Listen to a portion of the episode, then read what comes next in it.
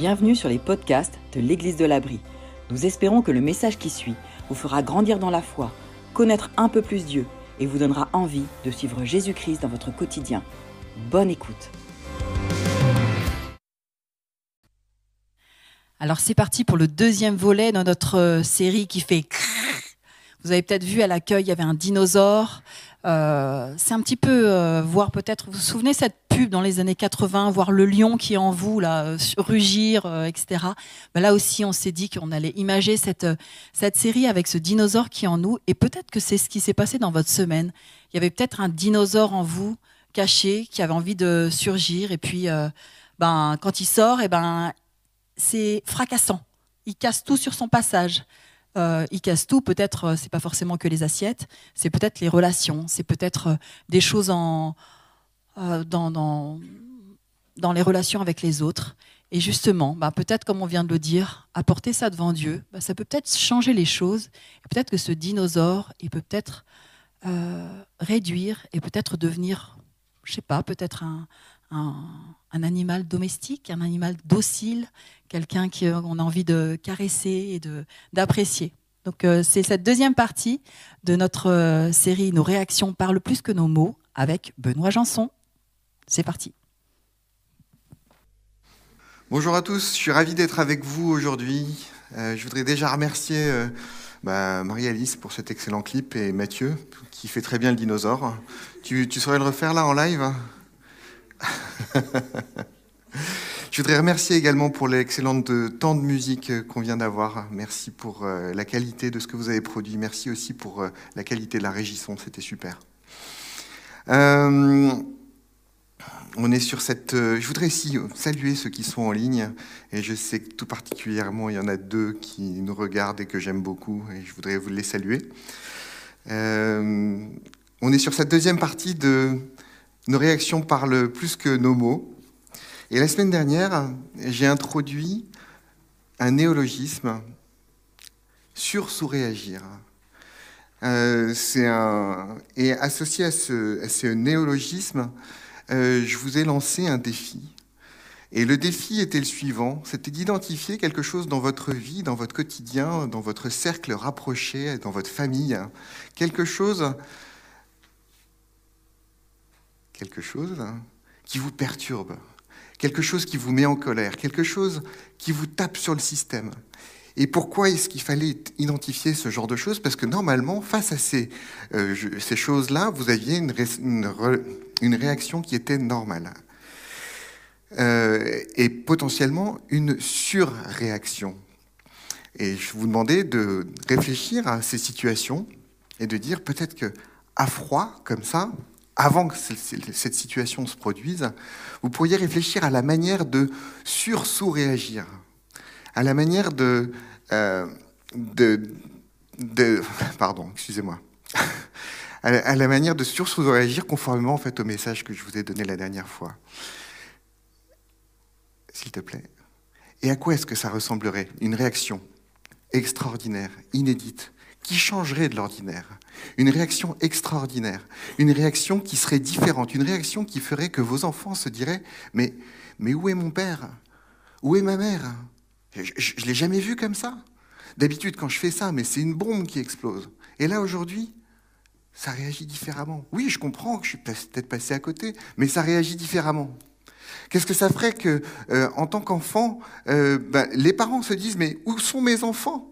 D'habitude, j'ai pas ça comme enfant à la maison. D'habitude, quand je leur demande de faire quelque chose, j'ai le droit à un tonnerre. Et là, ce soir, ils sont, ils sont polis, ils sont cool. Qu'est-ce qui se passe? Où sont-ils? Pourquoi suggérer de faire une telle chose? Parce qu'en fait, ceux qui vous sont le plus proches, votre famille, ceux qui sont sous le même toit avec vous, ils méritent le meilleur de vous. Ils méritent la meilleure version de vous-même. Et c'est plus facile de s'exercer sur un petit cercle comme ça, ceux qu'on aime, ceux qui sont proches. Et c'était un tour de chauffe. Alors je vous le dis tout de suite qu'il y aura un autre défi à la fin de ce message. Et ce défi, il visera à faire à peu près la même chose, mais pour un cercle plus large. En fait, c'était le tour de chauffe, on s'entraînait, on faisait des pompes, quoi. Et dans cette série, dans ce euh, message d'aujourd'hui, je vais vous donner une autre raison, une autre raison qui justifie le fait de réagir de cette manière. Mais avant d'aller plus avant, euh, j'aimerais euh, j'aimerais euh, j'aimerais vous poser une question, mais je ne vais pas vous demander d'y répondre. J'aimerais vous demander de savoir si vous avez si vous avez relevé ce défi. Je ne vais pas vous demander de lever la main, ça pourrait être gênant, etc. Est-ce que vous avez relevé le défi que je vous ai lancé? Et si je vous pose cette question, c'est parce que ici à l'église de l'Abri, quelque chose auquel on est très attaché, c'est de faire des enseignements qui soient des enseignements pratiques, des enseignements que vous pouvez appliquer chez vous. Et pourquoi est-ce qu'on fait ça? C'est parce qu'on croit, parce que Jésus lui-même nous le dit, que ce qui compte, c'est pas d'écouter, mais c'est d'appliquer ces enseignements. Alors on travaille beaucoup à ce que ce qui se passe ici dans, nos environnements soit, soit des environnements qui soient plaisants, que ce soit agréable de venir, que la musique soit bonne. Aujourd'hui, la musique, elle était excellente. Et c'est pour ça que, mais, à la fin, ce qu'on souhaite, c'est que le message soit transmis. Et le message, c'est pas uniquement ce que je vous dis ici depuis la scène. C'est ce qui a pu être dit tout à l'heure déjà dans les, dans les paroles des chansons, dans les introductions aux chansons. C'est ce qui a peut-être été dit aussi à l'accueil quand vous avez croisé quelqu'un qui vous a euh, accueilli pour, qui vous a souhaité la bienvenue. C'est ce qui est en train de se dire là en ce moment dans les environnements pour enfants. Tous ces messages, ils sont là. Et on essaye d'avoir ces environnements ici pour pouvoir délivrer ces messages, pour que vous soyez dans de bonnes conditions pour entendre ces messages. Mais notre souhait au plus fond de notre cœur, si on fait tout ça, c'est parce qu'on souhaiterait que vous puissiez les appliquer. Et quand je vous lance un défi, je ne suis pas là pour vous gronder, pour vous dire est-ce que vous avez bien fait le défi? Mais réfléchissez concrètement, concrètement à appliquer ce défi. Parce qu'en fait, si vous faites que écouter, pour vous passer un bon moment, c'est top. Mais vous, vous, passez à côté de quelque chose, parce que si on prend au sérieux euh, la mise en application de ces messages, alors dans ce cas-là, ces messages ont le pouvoir de rendre votre vie meilleure. De rendre, non, pardon, il y a un jeu de mots, donc euh, de, rendre, de vous rendre meilleur dans la vie, c'est-à-dire que vous puissiez produire de bonnes choses dans la vie, que vous puissiez produire de bonnes choses dans votre entourage, que vous ayez une vie qui soit inspirante autour de vous. Et vous avez aussi la possibilité de rendre votre vie meilleure, de rendre notre vie meilleure, qu'elle soit plus agréable. Pour reprendre le terme de cette année, qu'elle soit plus paisible. C'est pas le terme de l'année, plus sereine, voilà, c'est presque synonyme. Et donc, ces enseignements, écoutez-les, mais appliquez-les. Vous serez les premiers bénéficiaires. Et ceux que vous aimez, ceux qui seront autour de vous, en seront les premiers bénéficiaires. Donc, on est dans cette série, nos réactions parlent plus que nos mots. C'est finalement, on rebondit sur des enseignements de Jésus, des enseignements qu'il a donnés. Et Jésus, il était parfaitement cohérent il était parfaitement cohérent. Et la vision qu'il avait, c'est à peu près la même vision que celle que vous avez, certainement. C'est les actions parlent plus que les mots. C'est quelque chose dont on a l'habitude. Mais Jésus pousse le bouchon un peu plus loin. Il ne le dit pas directement, mais dans son enseignement, on comprend que pour lui aussi, les réactions parlent plus encore les réactions, cette réponse, le comportement qu'on a par rapport à quelque chose qu'on nous fait, par rapport à une situation, ça, ça parle plus que nos mots. Et quand on voit Jésus, on constate que dans ses propos, il est complètement extrême. Ses mots sont très très forts. Et on se demande, mais est-ce que c'est possible? Et en fait, Jésus, il est cohérent. C'est-à-dire que non seulement il tient des propos forts, mais lui-même applique ses propos forts. Et donc si dans cette série, vous avez l'impression qu'on force un peu les couleurs, qu'on force les contrastes, c'est pas juste qu'on les force pour pouvoir faire ressortir les choses. Certes, il y a un petit peu de pédagogie là-dessus, mais c'est surtout que Jésus, lui, il allait jusqu'au bout des choses. Il forçait les couleurs pour de vrai. il disait les choses et il les appliquait lui-même, sans compromis, jusqu'au bout. Et c'est pour ça que quand on parle de réaction, finalement, dès le début, on a introduit ce néologisme qui est la surréaction. La surréaction, ce truc dont on n'est pas fier quand c'est nous qui surréagissons, ce truc qui nous amène à nous excuser parce qu'en fait on a surréagi, ce truc qui a produit chez les personnes en face de nous quelque, euh, un, état de, couper le souffle, estomaqué. Qu'est-ce qui se passe? Waouh! Pourquoi ce dinosaure est-il sorti?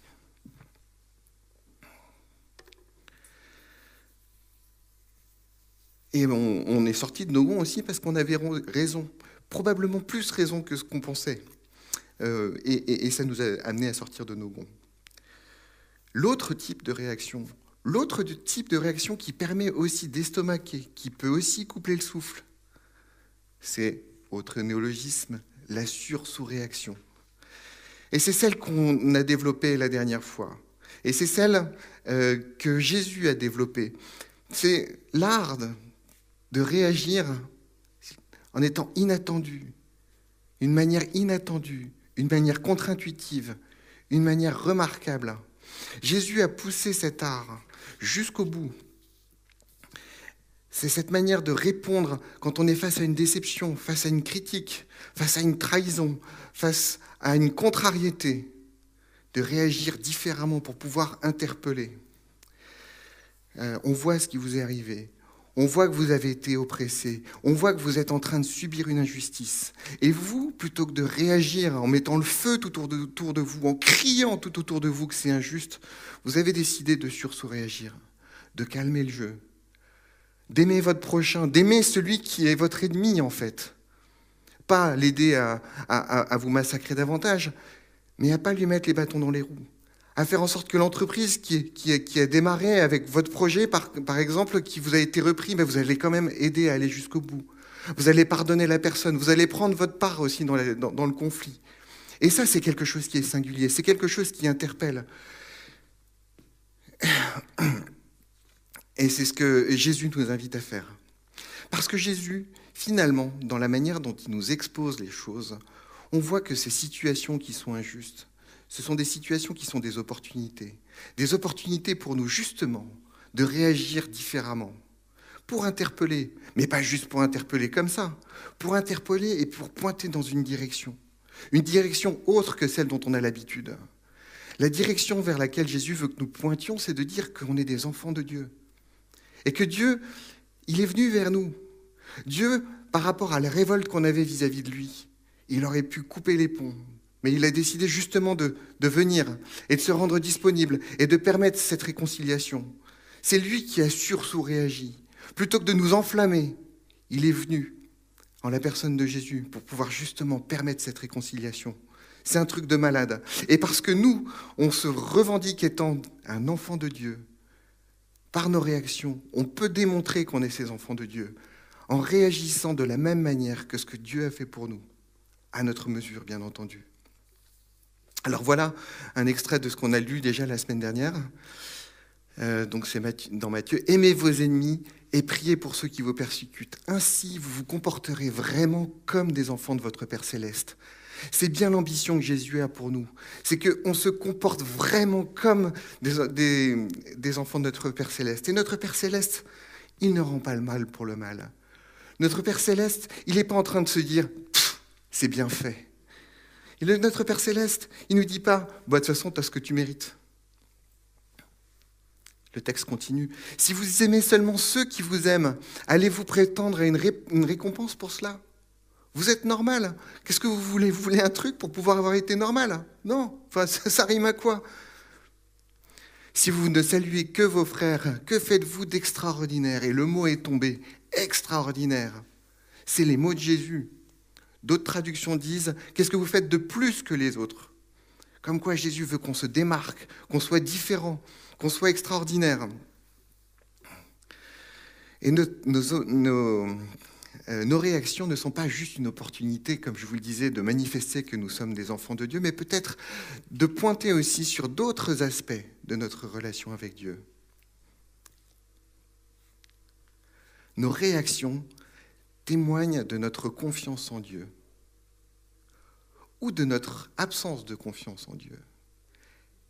Elle témoigne de la nature finalement de notre confiance en Dieu. Elle révèle celui qu'on croit être au contrôle des choses.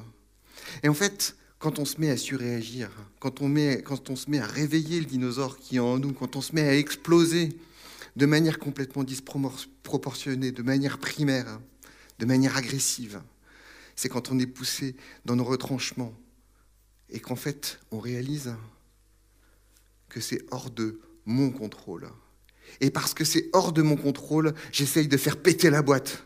J'essaye par tous les moyens. C'est mon dernier recours. J'explose. Je balance tout. Et je fais ça quand tout s'effondre, quand tout est désespéré, quand tous mes projets s'effondrent, quand mon futur que j'avais planifié finalement ne se fera pas comme je l'avais prévu. C'est ça qui nous amène à surréagir. Alors en tant que chrétien, si on faisait vraiment confiance à Dieu, si vous n'êtes pas chrétien, faites ce que vous voulez, mais en tant que chrétien, si on faisait vraiment confiance à Dieu, comment est-ce que vous réagiriez face à vos déceptions, face à vos traitements, si vous croyez vraiment ce que vous, pensez, ce que vous dites croire? Si vous croyez vraiment que Dieu, votre Père céleste, est au contrôle des choses, si vous croyez vraiment que Dieu est là, dans le détail de vos vies, à tout instant, pour votre bien, pour sa gloire, si vous étiez absolument convaincu que Dieu était là, comment est-ce que vous réagirez? Comment est-ce que se placeraient vos émotions?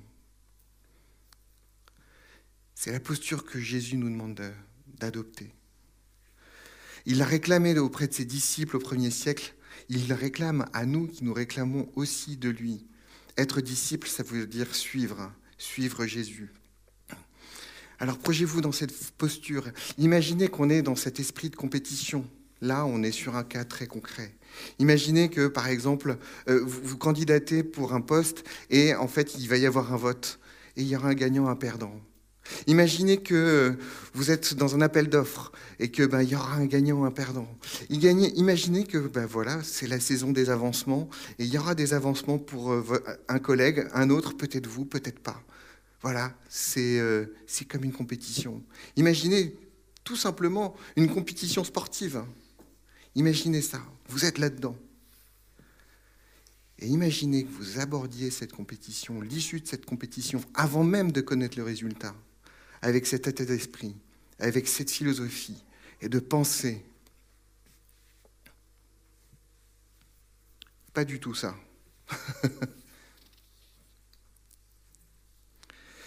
et de penser cette phrase, si je gagne, comment ça se fait que c'est comme ça?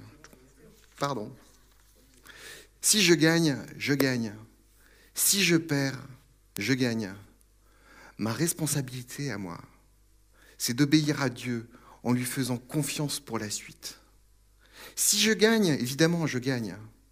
Encore que, si je gagne, je perds. Ça paraît antinomique, évidemment. En fait, la vraie victoire, c'est d'avoir réussi à obéir à Dieu, de lui avoir fait confiance jusqu'au bout. C'est la véritable victoire. Si vous avez perdu, vous allez peut-être rentrer dans une période difficile. Allez, imaginons le pire. Imaginons le pire. Ou peut-être pas le pire. Vous êtes obligé de vendre, par exemple, votre maison, etc. Mais si vous, avez, vous arrivez dans cette situation qui est au bout, du, au bout des choses, parce que vous avez fait confiance à Dieu, vous lui avez obéi. Alors dans ce cas-là, en tant que chrétien, vous avez été conforme à votre responsabilité, vous lui aurez obéi jusqu'au bout. Alors on revient à ce transparent d'après. Alors je suis très curieux de ce qui se passe. Alors soit j'ai inversé les notes.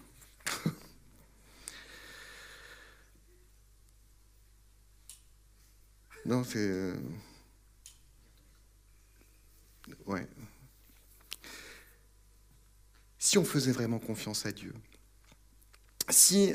Euh, est-ce que, ça est-ce que ça aurait quelque chose de ridicule? Est-ce que ça serait une posture faible? Est-ce que ça serait une posture passive? Euh, Manifestement, l'enseignement de Jésus n'est pas passé directement auprès de ses disciples du premier siècle.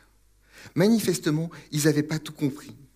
Parce qu'on ne voit dans les évangiles aucune trace, aucune trace d'un disciple qui tendrait la joue gauche après qu'on lui ait mis une gifle sur la joue droite. On ne voit pas de trace non plus d'un disciple qui parcourrait un deuxième kilomètre.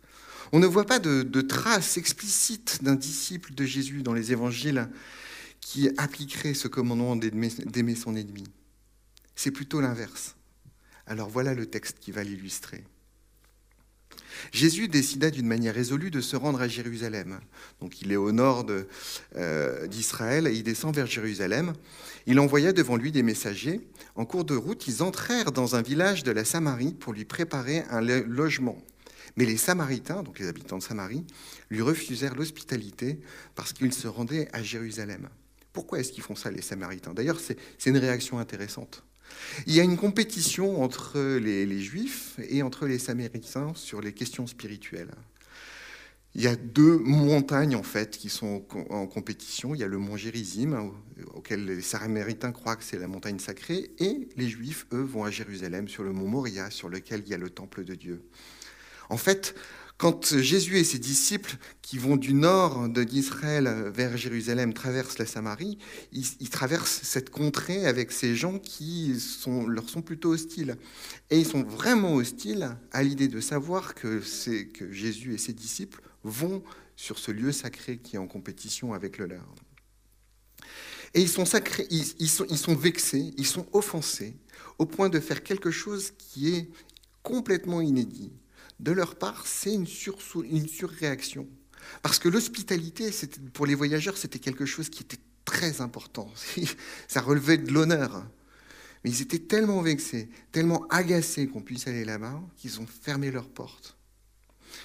Et en réaction à ça, en voyant ça, ses disciples, Jacques et Jean, Jean notamment, c'est celui qui écrit l'évangile de Jean, c'est celui qui écrit aussi les lettres de Jean.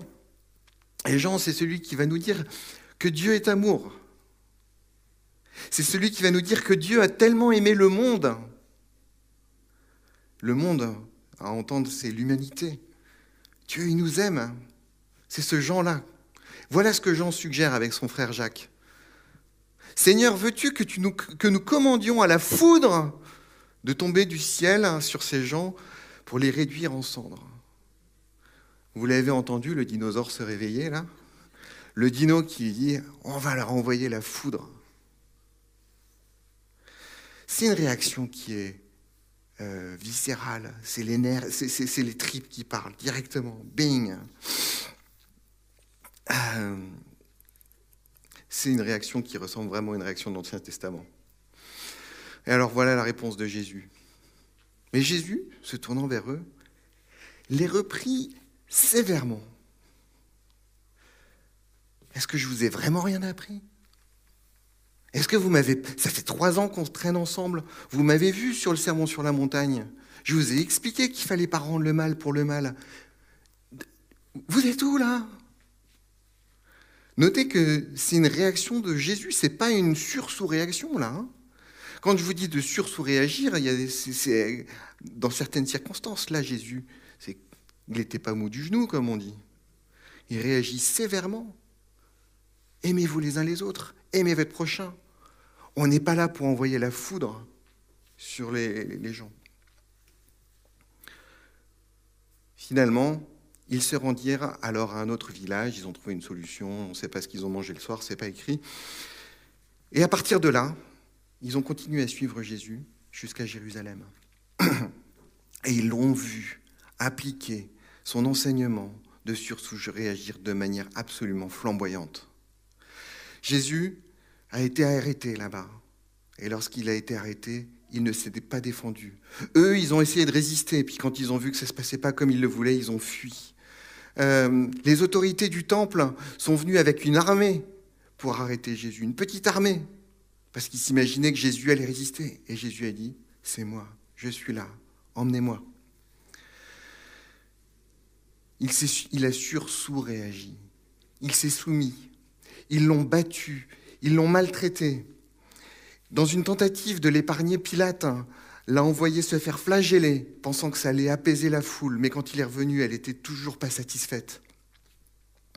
Et quand ils l'ont fait comparaître devant lui, Jésus a donné un indice, un indice de pourquoi il est capable, de, de, il puise sa force, d'où vient sa capacité à pouvoir sursous-réagir. Voilà ce qui s'est passé. Pilate l'interroge et Jésus ne répond pas. Alors Pilate lui dit, comment? C'est à moi À moi que tu refuses de parler Mais t'es ouf Tu sais donc pas que j'ai le pouvoir de te relâcher et celui de te crucifier? Et certainement que Jésus, s'il pensait que Pilate avait ce pouvoir, il se serait jeté à ses pieds, lui dire S'il te plaît, fais en sorte que ma, que ma souffrance soit, soit abrégée, fais quelque chose, puisque tu es si euh, puissant. Ce n'est pas du tout la réponse que Jésus a eue. Jésus a répondu cette fois-ci Tu n'aurais aucun pouvoir sur moi s'il ne t'avait été donné d'en haut. Tu n'aurais aucun pouvoir sur moi s'il ne t'était donné d'en haut. Et Pilate a bien compris ce que Jésus sous-entendu. Il a bien compris qu'en fait, Jésus sous-entendait que Pilate, tu, n'es juste qu'un quelqu'un à qui on a donné un mandat. Rome t'a confié cette responsabilité, c'est un privilège.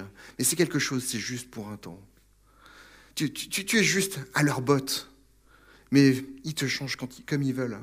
C'est si fragile ton autorité. Et en face de ça, Pilate voyait un Jésus qui avait dans son regard quelque chose de paisible, quelque chose de serein. Il est fou ce mec. Mais il y a quelque chose. Il se réclame d'une autorité qui est encore plus grande que celle de Rome, tellement grande que lui, il est serein et il prétend que tu n'aurais aucun pouvoir sur moi si, euh, s'il ne t'est donné d'en haut. Pilate prend peur. Et à partir de ce moment, Pilate cherche à le, relâcher. Il cherche à le relâcher, mais la foule se déchaîne. Et finalement, Pilate n'est pas capable de le relâcher. Ce pouvoir qu'il croyait avoir, il réalise qu'il ne l'a pas. Parce que bien pire que de massacrer un homme de manière injuste, euh, ça c'est quelque chose qui aurait été finalement une banalité pour Rome. Mais un soulèvement ça aurait été quelque chose qui aurait amené l'empereur à le démettre de ses fonctions, à le massacrer. Finalement, Pilate était pieds et poings liés par son mandat avec Rome et par cette foule qui réclamait la mort de Jésus. Pilate, qui prétendait avoir ce pouvoir, réalise qu'il ne l'a même pas. Et Jésus est crucifié sur, et sur le champ, il pardonne à ses, bureaux, à ses bourreaux qui sont en train de le torturer.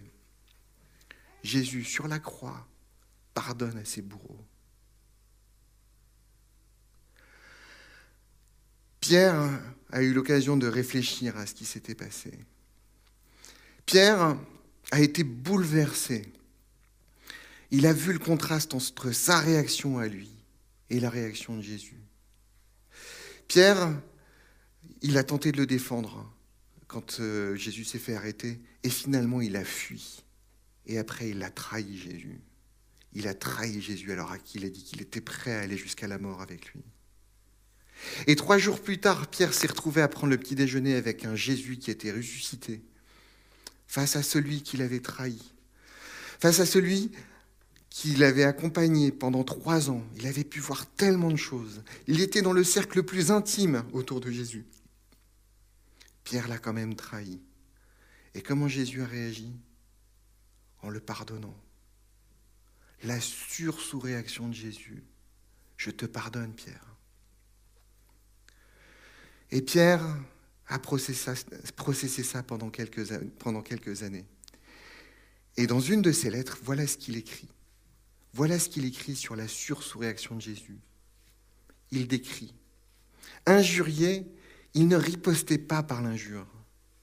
Quand on le faisait souffrir, il ne faisait aucune menace. Et là, il va nous dire, c'est pour ça que je fais un point d'arrêt, il va nous dire l'indice, la chose sur laquelle on peut se raccrocher. Voilà ce qui était la source pour Jésus. Voilà ce qui lui permettait de réagir de, cette manière. Voilà ce qui peut aussi nous permettre de réagir conformément à lui. Regardez. Il remettait sa cause entre les mains du juste juge. Il remettait sa cause entre les mains du juste juge. Il faisait vraiment confiance dans son Dieu, dans son Père. Et il était libre, libre de répondre à Pilate ce qu'il lui a répondu. Tu n'aurais pas d'autorité si elle ne t'était donnée d'en haut. Il était libre de déclarer tout cela. Il était libre de dire non, le contrôle, il vient pas de toi. Et il était serein dans, son propos. Alors, nous pouvons nous aussi nous approprier ces mots de Jésus. Nous pouvons nous aussi, dans ces situations, dire, tu n'aurais aucun pouvoir sur moi. Parce que lorsqu'on réagit aux personnes et aux circonstances, lorsqu'on réagit directement, finalement on reconnaît que ces personnes, ces circonstances, ont un pouvoir sur nous. On, on reconnaît en elles qu'elles ont le pouvoir de déterminer les choses, déterminer la suite des événements, déterminer, contrôler notre futur. En fait, Jésus voit les choses différemment. Il nous enseigne à vivre comme si ça n'était pas le cas. Pourquoi? Parce qu'en fait, ça n'est pas le cas. Ça n'est pas le cas. Et après la résurrection de Jésus, ça a été quelque chose qui a été illustré de manière absolument fantastique. L'enseignement de Jésus a été compris enfin parce que quand il y a un homme qui dit qu'il va mourir et qu'il va ressusciter le troisième jour, il est franchement super crédible. Crédible au point qu'on en parle encore aujourd'hui. Jésus, il était mort, il était crucifié, il a été mis au tombeau. Trois jours plus tard, je discute avec lui. Qui est au contrôle? Qui est vraiment au contrôle? Est-ce que c'est Pilate? Est-ce que c'est les responsables religieux? Est-ce que c'est Macron? Est-ce que c'est votre boss? Est-ce que c'est votre ex? Est-ce que c'est votre professeur? On a un Dieu qui est formidable, qui est au contrôle de tout. Un Dieu qui, qui nous enseigne, qui nous enseigne comment nous conformer, comment nous comporter? Comment on se conforme à son enseignement, comment, quand on décide de le suivre, quand on devient un enfant de, Dieu, il nous demande d'aimer notre prochain, même si c'est notre ennemi. Il nous demande de les servir. Et il nous demande de ne pas nous soucier du lendemain. La, la dernière chanson qu'on a chantée était aussi là-dessus. N'aie pas peur. N'aie pas peur. N'aie pas peur. Pourquoi je le répète? Parce que c'est l'enseignement le commandement que Jésus a le plus répété. N'aie pas peur. Reconnais que c'est Dieu qui est totalement au contrôle. Alors on n'a aucune réaction de saut réagir. Si on fait vraiment confiance au juste juge, alors c'est logique de sur-sous-réagir. L'attitude de sur-sous-réaction, elle est logique. C'est une conséquence de la résurrection de Jésus.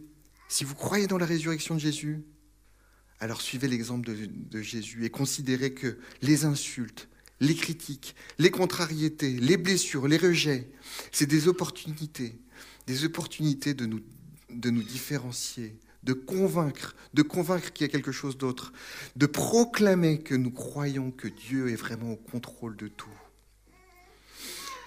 Et finalement, ça s'est imposé à ses disciples. Ça se, passe comme ça, de suivre Jésus. Voilà un petit slogan McDonald's des années 80. On est dans les années 80 là. Parce que nous ne serons pas reconnus parce que nous croyons en Jésus. Mais on sera reconnu d'abord par, par nos réactions, par la manière dont on sous-réagit à la critique. C'est un marqueur de notre amour. C'est comme ça qu'on nomme notre prochain. Vous savez, Jésus nous enseignait à être de la lumière. Et la lumière, on ne la voit pas au milieu de la lumière. La lumière, on la voit au milieu des ténèbres. On la voit quand c'est sombre. On la voit quand c'est trouble. On la voit au milieu des tracas. C'est là que la lumière peut rayonner.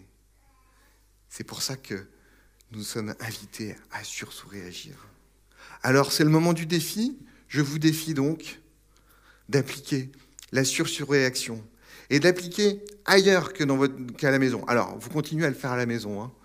mais vous pouvez aussi, à partir de cette semaine, l'appliquer à l'école, au travail, dans votre voisinage, avec votre famille plus éloignée. Et tiens, et si vous l'appliquez aussi sur les réseaux sociaux, la sursurréaction, avec vos pseudo-amis, là, en fait, qui vous jalousent en secret.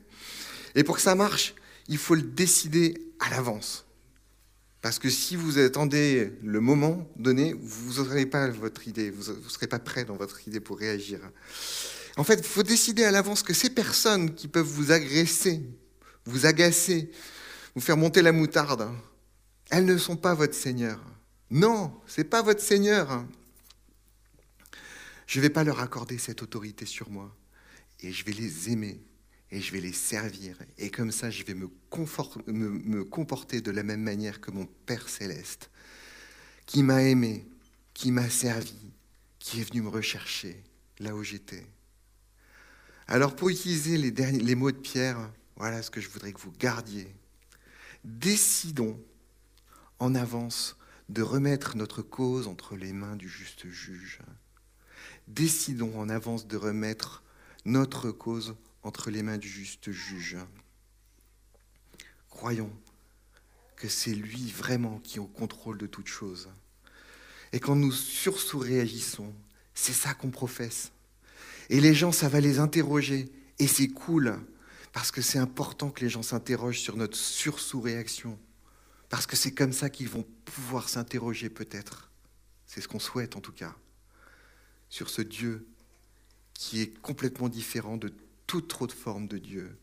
Un Dieu incroyable, un Dieu qui est au, contrôle de tout, un Dieu en qui on peut mettre pleinement notre confiance. Je vous remercie. Je vais prier. Seigneur, tu es un Dieu incroyable, extraordinaire. Je crois que tu es ce Dieu qui a créé l'univers et qui le contrôle aujourd'hui dans ses moindres détails. Je crois que tu es ce Dieu qui connaît les trous noirs, mais qui me connaît aussi tel que je suis. Je te remercie de me donner cette chance, de nous donner cette chance incroyable de pouvoir être en relation avec toi, de pouvoir te parler. Je te remercie d'avoir envoyé Jésus pour témoigner de qui tu es, pour mourir à la croix, pour pouvoir me réconcilier avec toi.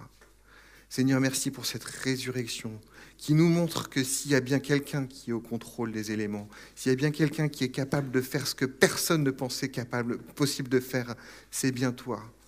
Et Seigneur, je veux te prier de nous donner la foi, de nous donner la confiance, une confiance sans tâche, lumineuse, de croire que tu es vraiment au contrôle de toutes choses et de pouvoir me comporter aujourd'hui, demain, dans mon entourage comme étant quelqu'un qui croit vraiment cela. Merci Seigneur pour ton amour incroyable. Amen. Nous espérons que ce message vous a fait réfléchir. Retrouvez d'autres messages sur la chaîne YouTube de l'Église de l'Abri. À très bientôt!